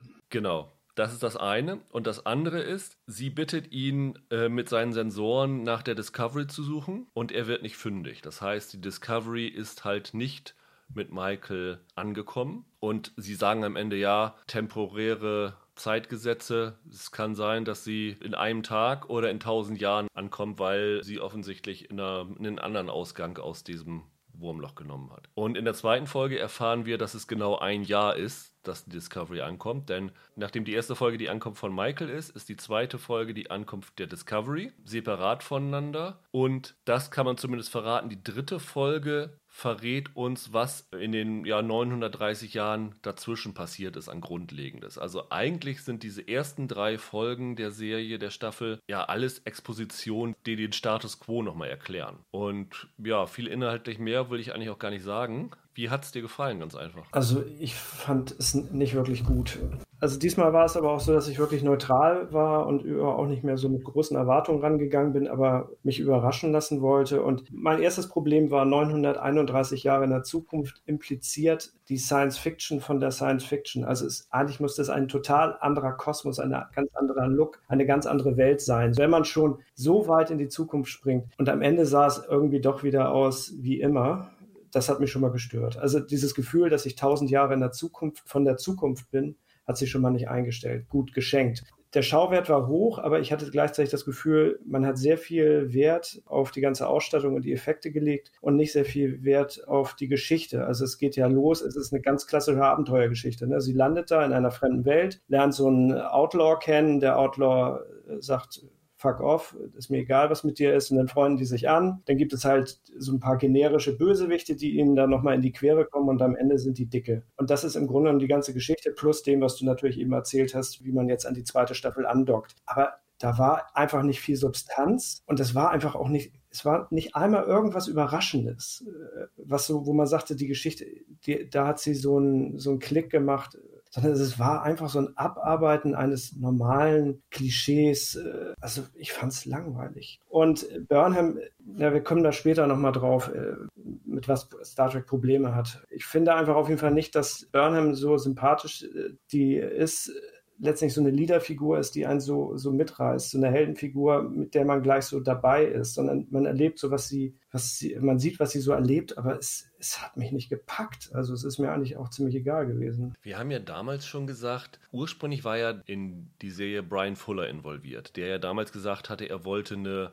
Anthologie machen. Ja. Und da haben wir in der zweiten Staffel ja irgendwann mal spaßeshalber gesagt, ja, sie haben ja jetzt ja mit dem Reboot ja quasi dann ja. wirklich so ein Anthologieprinzip äh, verfolgt. Ja. Und das muss man jetzt sagen, das ist jetzt wieder ja genauso. Wie gesagt, der Reboot vom Reboot irgendwie so. Ja. Was mich extrem genervt hat, ist, dass du ja jetzt hier wieder einen Pilotfilm hast eigentlich. Mhm. Und wir hatten das bei Apple immer gehabt. Die haben ja sozusagen die ersten drei Folgen zur Verfügung gestellt und dann ging es ja im Wochenrhythmus weiter. Mhm. Ein paar andere haben das jetzt auch schon gemacht und es ist so ein bisschen dann, dass diese drei Folgen immer so ein sehr, sehr langer Pilot sind, bevor die Serie eigentlich losgeht. Und das Gefühl hatte ich hier auch. Ich hatte jetzt das Gefühl, ich muss mir 135 Minuten anschauen, in denen mir die ganze Serie nochmal erklärt wird, bevor die Serie dann eigentlich losgeht mit der vierten Folge. Man hat eigentlich in der dritten Staffel keine Lust mehr auf Erklärbär-Dialoge, ne? Das fand ich extrem nervig. Also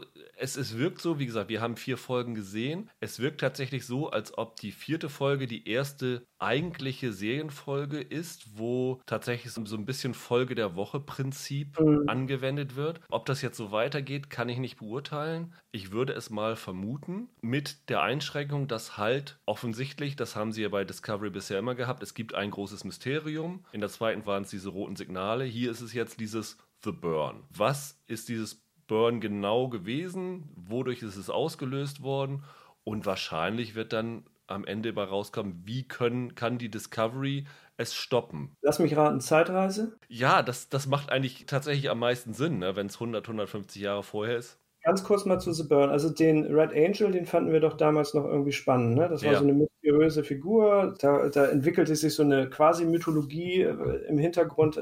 Aber bei The Burn dachte ich, ja, okay, blöd. Aber ja, es ist jetzt nicht wirklich spannend, oder?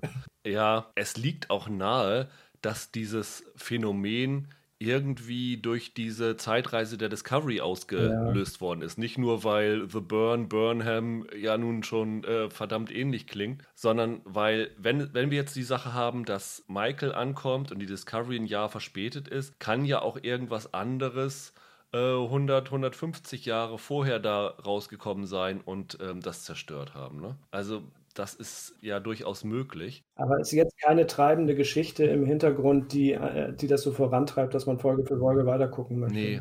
Also du hast ja schon gesagt, optisch sieht das natürlich echt klasse aus. Also muss sagen, sie haben sich tatsächlich auch zumindest darüber Gedanken gemacht, auch wenn du mir jetzt meinst, es ist jetzt nicht eine komplett andere Welt. Also du hast weiterhin normale Planeten und. Ganz ehrlich, Rüdiger, zweite Folge. Ja.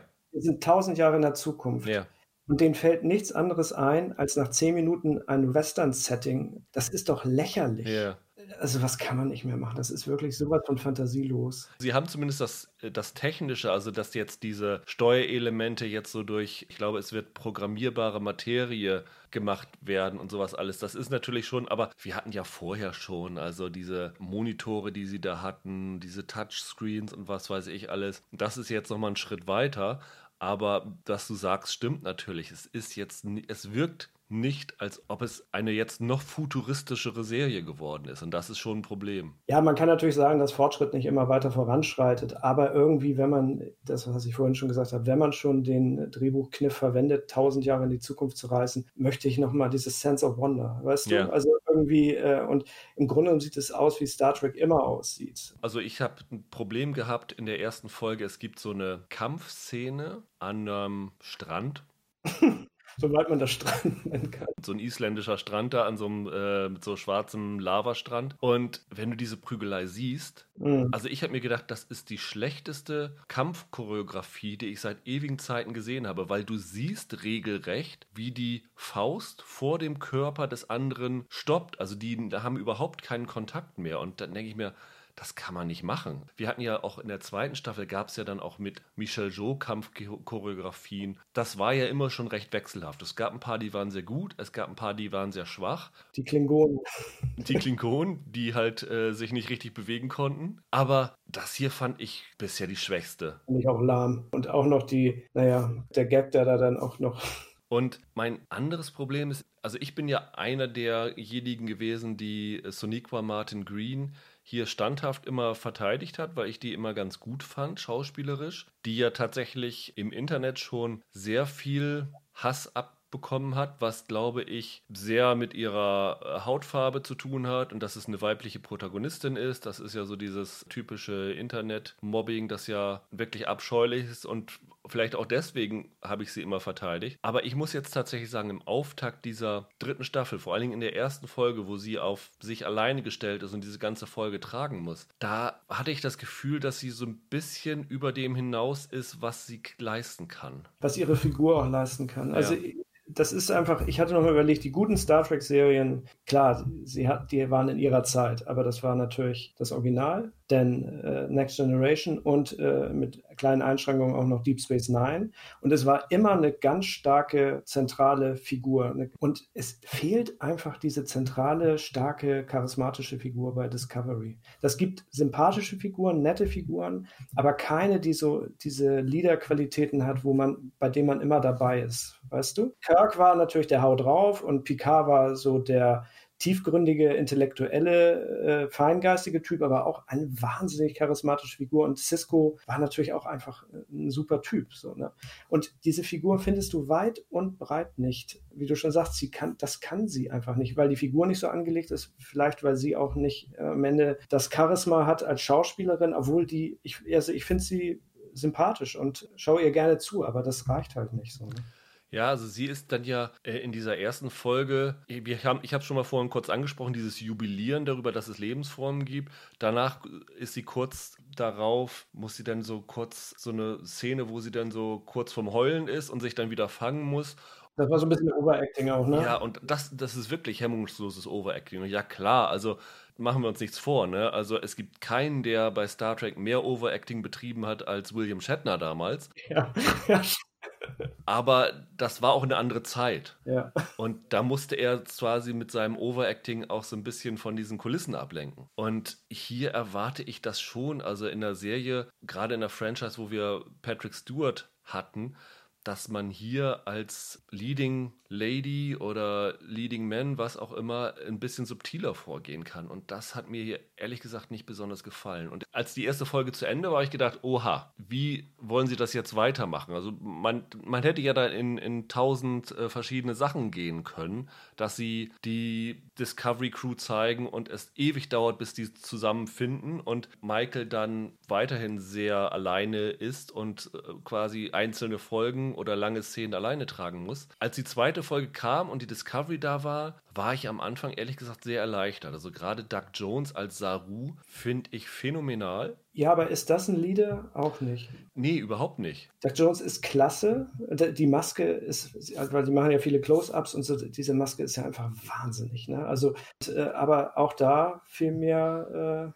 Nee, also Discovery ist eine Ensemble-Serie, das muss man klipp und klar sagen. Genau der nächste Punkt, es ist einfach ein wahnsinnig großes Ensemble. Das ist, finde ich, nämlich auch noch ein Schwachpunkt. Es ist immer das Problem dabei, dass wahrscheinlich auch die Autoren das Gefühl haben, sie müssen jeder Figur gerecht werden und jede Figur irgendwie einsetzen. Du merkst, dass diese Szene nur drinne ist, damit dieser Schauspieler oder diese Schauspielerin was zu tun hat. Ich finde, das krasseste Beispiel dafür ist äh, Michelle Jo als Philippa Georgiou. Ja. Diese Figur ist mittlerweile so nervig, wenn sie auftritt. Ich muss sagen, ich werde mittlerweile langsam immer aggressiv, wenn sie mit ihrer Art dort auftaucht und nach dem Motto, ja, ich muss mich an keine Regeln halten und hau da mal dazwischen und so. Es nervt mich im Moment nur noch. Zeit, dass die Serie Section 31 kommt, die wahrscheinlich nie kommen wird, damit sie endlich verschwindet. Ja, das hatten wir ja damals schon gedacht, dass sie dann quasi nicht mit in die Zukunft reisen würde, weil sie ja ihre eigene Serie kriegt. Ob diese Serie weiterhin existieren wird, weiß man echt nicht. Also das war so eine doofe Idee von vornherein. Naja. Kurtzman hat ja seine, seinen Plan äh, vorgelegt bis 2027, was er alles vorhat. Ich könnte mir vorstellen, dass sie dann doch eher in diese Pike-Serie gehen, anstatt in diese Section 31-Geschichte gehen. Aber so ist, müssen wir uns jetzt hier in Discovery mit ihr rumschlagen. Weil sie hat nicht viel Screentime, das muss man sagen. Ich habe weiterhin immer noch das Gefühl, dass sie immer noch nicht genau wissen, was sie mit dem äh, Schiffsarzt und mit Stamets machen sollen. Nö du hast dann diese Beziehung, und das war ja damals so hochgehängt worden, die erste homosexuelle Beziehung in Star Trek. Und ja, sie küssen sich hier tatsächlich sogar mal, aber ja, so richtig. Ach, da kam Star Trek doch auch echt zu spät. Und es gibt halt hier Szenen, auch mit Stamets. Ich weiß gar nicht, ist es in Folge 2 oder 3? Ich glaube, es, nee, es ist in Folge 2, wo er dann in diese Jeffreys-Röhre reinklettern muss und unten Tick Notaro als Jet ist und ihm Anweisungen gibt. Und auch diese Szene hat mich echt nur genervt. Das sind alles Charaktere, die individuell mir gefallen. Ich mag Tick Notaro sehr, sehr gerne. Ich mag die Stamets-Figur sehr gerne. Ich mag den Kalber gerne. Aber die Autoren wissen davon nichts, damit nichts anzufangen. Das ganze Casting ist doch auch, das große Problem ist doch, dass für jeden was dabei sein muss. Ja. Deswegen ist auch dieses Riesenensemble. Und dann passiert eben genau das. Man hat A, gar nicht genug Zeit. Man kriegt in der Geschichte, die man eigentlich erzählen will, gar nicht so viele Figuren sinnvoll unter. Und dann muss man sie teilweise so leicht touchieren nur damit sie mal ein bisschen Screentime haben. Aber da passiert nie wirklich Drama, dass man mit der Figur mitgerissen ist. Also äh, im Moment habe ich keine Figur in diesen ersten vier Folgen entdecken können, wo ich jetzt wieder dran bin, wo ich emotional andocke und sage, ich möchte jetzt mit dir da durch. Und es ist auch keine, auch die neue Figur, die äh, eingeführt wird am Ende der dritten Folge, so ein sehr androgynes Wesen, was dann in Folge vier ihre eigene Geschichte bekommt. Adira, ja. Ja, genau. Auch da dachte ich nicht, Hammer du hast ja schon gesagt, das Ensemble ist zu groß und das Ensemble wird ja immer größer. Also es ist ja nicht nur die Adira, die dann halt in Folge 3, 4 eingeführt wird, der Book, der ja in der ersten Folge eingeführt wird, der bekommt ja auch eine relativ große Präsenz in der Serie. Ist ja auch auf den PR-Materialien zu sehen. Ich weiß nicht, ob man das jetzt noch mehr in die, in die Breite ziehen muss, diese, diese Masse. Ob man sich nicht einen größeren Gefallen getan hätte, wenn man sich mehr auf die Kerncharaktere konzentriert hätte. Ja, aber wenn man nochmal, wenn man es zurückbricht, Star Trek Enterprise. Es gab Kirk, der haut drauf, das war der Bauch. Und daneben war dann Spock, als Sidekick, das war ja. das Hirn. Und Bones Pille war halt die, die Prise Sarkasmus ja. zwischen diesen beiden. Super. Und dann gab es noch ein paar, äh, so wie Scotty und so, aber das waren Figuren, die wirklich immer klein am Rande blieben, aber irgendwie starke Figuren waren. Aber es hat sich natürlich auf dieses Dreigestirn immer konzentriert. Und so hat man das ja später letztendlich eigentlich auch gemacht. Also du hattest eine starke Figur und ein paar Sidekicks drumherum, aber du wusstest immer, an wem du dich halten konntest von der Story. Genau, also bei, bei TNG war es Picard, Riker und Data waren, war das äh, Dreigestirn. Genau, und äh, bei Janeway, da hatte ich schon ein bisschen Probleme. Da bin ich auch nachher ausgestiegen, das war nicht mehr so meins. Aber hier habe ich einfach das Problem, ich habe keine Figur, und an die ich wirklich andocke. Und deswegen waren wir ja alle damals so happy, als Christopher Pike kam. Das war natürlich ist das Oldschool Star Trek, das ist Retro Star Trek, das ist nämlich eigentlich nur eine Kirk-Variante gewesen, aber das hat saumäßig Spaß ja. gemacht und der Typ hatte einfach, der hatte das Charisma, dem hat man sofort den Kapitän abgekauft und man hatte Bock mit dem. Ich meine, Star Trek ist nicht mehr als Weltraumabenteuer erstmal. Es gab immer natürlich gab es eine Philosophie und manche Dinge wurden auch wirklich mit Relevanz betrachtet, aber in erster Linie ist es eine Welt- und Space-Abenteuer. Und so ist ja auch die Pike, äh, als Pike eingeführt wurde, so ging es ja eigentlich auch los. Und da kam das plötzlich Drive und der war dann wieder weg. Ne? Und was für mich auch noch wenn ich so über diese ersten vier Folgen nachdenke, ein Riesenproblem geworden ist. Wir haben ja damals, als dieser Sporenantrieb eingeführt worden ist, haben wir uns ja überlegt, wie schreiben sie es sozusagen rein, dass die das irgendwie glaubhaft machen können, dass dieser Antrieb existiert, der in den später stattfindenden Serien ja nicht da war. Das haben sie jetzt ja gemacht, indem sie, dieses Ding in die Zukunft schicken. Aber dieser Antrieb existiert ja immer noch. Mhm. Und die Discovery benutzt diesen Antrieb auch noch. Und sie haben früher immer Folgen gehabt, bei den klassischen Serien, wo du mit Warp-Antrieb unterwegs warst, wo du halt aber auch diese Reisephase dabei hattest, wo dann während dieser Reisezeit auf der Enterprise irgendwas gewesen ist, sei es eine Holodeck-Folge oder irgendwas anderes ist dort passiert. Man hatte so das Gefühl, der Weg war das Ziel, wenn man das so mal so klischeehaft bezeichnen will. Und jetzt hier ist das alles Latte, weil Stamets äh, schließt sich an, pfeift sich die, die Pilze rein und zack, bist du bei der Erde. Zack, bist du bei Vulkan oder irgendwas anderes. Ja, es wird wahnsinnig beliebig, ne? Genau, also du kannst überall hinspringen. Es gibt überhaupt keine Grenzen mehr. Also die können ja theoretisch von jetzt auf gleich vom Alpha in den Beta-Quadranten oder wo auch immer hinspringen. Ja, ja. Und das nimmt sowas da raus. Das finde ich dann langweilig. Ja, das stimmt. Das ist es sicherlich. Ne? Also, aber das ist gleichzeitig ist es aber nicht irgendein Feature, was einem den Atem raubt. Das ist nur noch eine Sache, weil es die Autoren können. Ne? Und sie scheinen auch dem noch mehr Bedeutung geben zu wollen, weil dann heißt es ja in einer Folge, falls nochmals Stamets, der ja am Ende der zweiten Staffel fast gestorben ist und mhm. jetzt ja die dritte Staffel in so einem Koma erstmal begonnen hat. Wenn er nochmal ausgeschaltet ist, dann ist dieser ganze Sporenantrieb weg. Und da es jetzt ja die Lithium hier offensichtlich nicht mehr in genügender Menge gibt, um äh, den Antrieb von, den, von Schiffen herzustellen oder sicherzustellen, muss dieser Sporenantrieb sichergestellt werden. Und das heißt, sie müssen irgendwie eine Alternative finden. Was, wenn Stamets halt das nicht kann? Und wahrscheinlich wird es darauf hinauslaufen, dass Tilly das äh, machen wird oder äh, was auch immer. Aber sie versuchen dem immer noch groß Bedeutung zu schenken. Und ah, ich möchte mich in dieser Serie mehr auf Figuren als auf diese Technik konzentrieren. Und das finde ich schade. Das ist, was ich am Anfang auch sagte. Ich hatte das Gefühl, dass man sich überhaupt keine Mühe gegeben hat, jetzt irgendwie mit den Figuren, auch dass die eine, also die sind eigentlich so geblieben, wie sie sind. Und weil sie auch irgendwie keine richtige Entwicklung durchmachen, kann man eben auch so schwer mit ihnen mitfiebern. Ja. Und man verlässt sich wahnsinnig auf Schauwerte und will irgendwie klassisch Star Trek sein. Wir leben aber, das hatten wir bei Picard auch schon, das Problem, dass Picard eigentlich so erzählt wurde, als wenn es in den 90ern wäre. Und das ist aber einfach eine andere Zeit und man müsste es einfach ganz anders neu, nicht, dass ich jetzt wüsste unbedingt wie, aber man müsste es auf jeden Fall neu interpretieren, die Figuren oder neue Figuren. Und das passiert einfach nicht. Und ich glaube, deswegen tritt Star Trek so wahnsinnig auf der Stelle. Ne? Wenn man sich die Kritiken in den USA anschaut, fällt auf, dass die überraschend positiv sind für die dritte Staffel. Meinst du, wir haben irgendwas nicht verstanden? Ich habe auch in Deutschland so viele positive Kritiken, selbst auch von Seiten, die ich sehr schätze.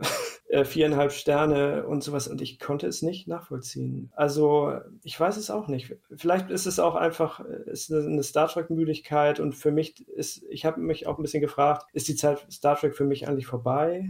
So und dass es einfach eine andere andere Leute anspricht heute. Ich bin da raus. Also nach diesen vier Folgen kann ich sagen, ich bin raus. Ich muss auch sagen, wir haben jetzt jedes Mal lamentiert, wir haben eigentlich Lust auf so eine klassische Star Trek-Serie Folge der Woche. Wenn man zum Beispiel auf The Mandalorian guckt, ja. Die hat ja genau das eigentlich gemacht. Da gibt es ja natürlich einen verbindenden Bogen. Aber im Grunde genommen sind das alles kleine Geschichten, die in jeder Folge erzählt werden. Hier versuchen sie immer so was Großes draus zu machen. Ja, ich habe das auch gedacht. Mandalorian war das einzige erste, was mir eingefallen ist. Das Ding macht Spaß. Das will nicht größer sein, als es ist, sieht aber klasse aus. Und sie machen die Folgen auch nicht so lang. Wenn man nicht so eine große Geschichte zu erzählen hat, dann erzählt man sie in 35 Minuten. Ne? Ist, äh, finde ich, total konsequent. Und ja, das ist der Unterschied zwischen Spaß und anstrengend. Das ist wohl wahr und ist vielleicht ein gutes Schlusswort. Also, wie ihr hört, wir beide sind von den ersten vier Folgen nicht allzu begeistert. Ich werde mir tatsächlich den Spaß noch gönnen und äh, weiterschauen. Den Spaß oder die Anstrengung. Ja, also wenn es, wenn es besser wird, sagst du mir sofort Bescheid. Ja, also wie gesagt, weil ich die Hoffnung habe, dass nach diesen drei expositionslastigen Folgen tatsächlich Folgen der Woche kommen und wenn man immer noch sagt, okay, die erste war vielleicht ein bisschen schwächer, dann kommen vielleicht noch bessere. Aber hat dich die vierte überzeugt? Nee. Die sah aus wie eine alte Star Trek-Folge. Also auch das ganze Set, alles sah eigentlich aus wie in den 90ern. Die Adira-Figur kommt am Anfang auch rüber wie Wesley Crusher ja, ein bisschen, ja, wobei sie ist, sympathischer ist. Ja, sie ja eigentlich so eine klassische Figur ist, wie man sie so hat. Ne? Jemand ist neu an Bord und äh, aber die, die kommt eigentlich dafür kommt sie ja nicht viel zu spät. Keine Ahnung, was sie aus der noch machen. Vielleicht ist es auch nur so eine Figur, die sie, obwohl sie ja noch eine zentrale Rolle wohl spielen wird, ohne jetzt zu viel verraten zu wollen. Ja. Aber vielleicht ist das nachher eine Figur, wo man sich auch fragt, was ist eigentlich aus der geworden? Die haben wir schon zwei ja. Folgen nicht mehr gesehen. Ja, also wie gesagt, hier, wir zwei alten weißen Männer finden es jetzt nicht besonders gut. Äh, vielleicht liegen wir völlig daneben. Ja. Und die Mehrheit der Kritiken hat es recht. Vielleicht kommen wir auch nochmal wieder rum. Aber bis jetzt ist unser erster Eindruck sehr, sehr ernüchternd. Wir haben gerade schon über Mandalorian gesprochen. Das wird hoffentlich Thema in der nächsten Podcast-Folge sein. Startet ja am 30. die zweite Staffel. Müssen wir mal gucken. Also, Disney macht sehr, sehr große Geheimhaltung darum, also veröffentlicht vorher auch für die Presse nichts. Vielleicht machen wir es tatsächlich so, dass wir da auch mit erst am Samstag mit einer Folge rauskommen, aber das ist definitiv das Ziel, darüber zu sprechen. Dann wird Roland wieder dabei sein und wir werden definitiv auch über Hausen, die Horrorserie auf Sky sprechen. Bis dahin, habt ein schönes Wochenende. Macht's gut. Ciao, ciao. Ciao.